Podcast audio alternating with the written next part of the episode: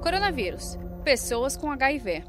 Pessoas com HIV devem ter algum cuidado diferente? Sem dúvida nenhuma, redobrar todos os, os, cuidados, porque é uma pessoa imunodeficiente. Se ele tem o vírus e não tem a doença, ele tem uma maior chance de desenvolver uma imunodeficiência, mas de qualquer maneira ele precisa redobrar os cuidados. Ah. Isolamento social, as medidas de higiene e tudo mais. E as pessoas com HIV que estão tomando antirretrovirais e Isso. estão com carga viral indetectável, muitas vezes, a maior parte das vezes tem imunidade normal, tanto quanto as outras pessoas. Isso. Então, mas o a distanciamento social vale para todos. O Pablo tem uma doença no sangue que causa excesso de ferro e, consequentemente, baixa quantidade de plaquetas. Também tem rinite e sinusite.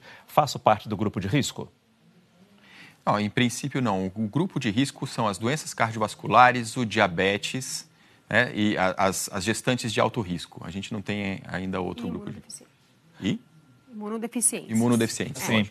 Saiba mais em g1.com.br barra coronavírus.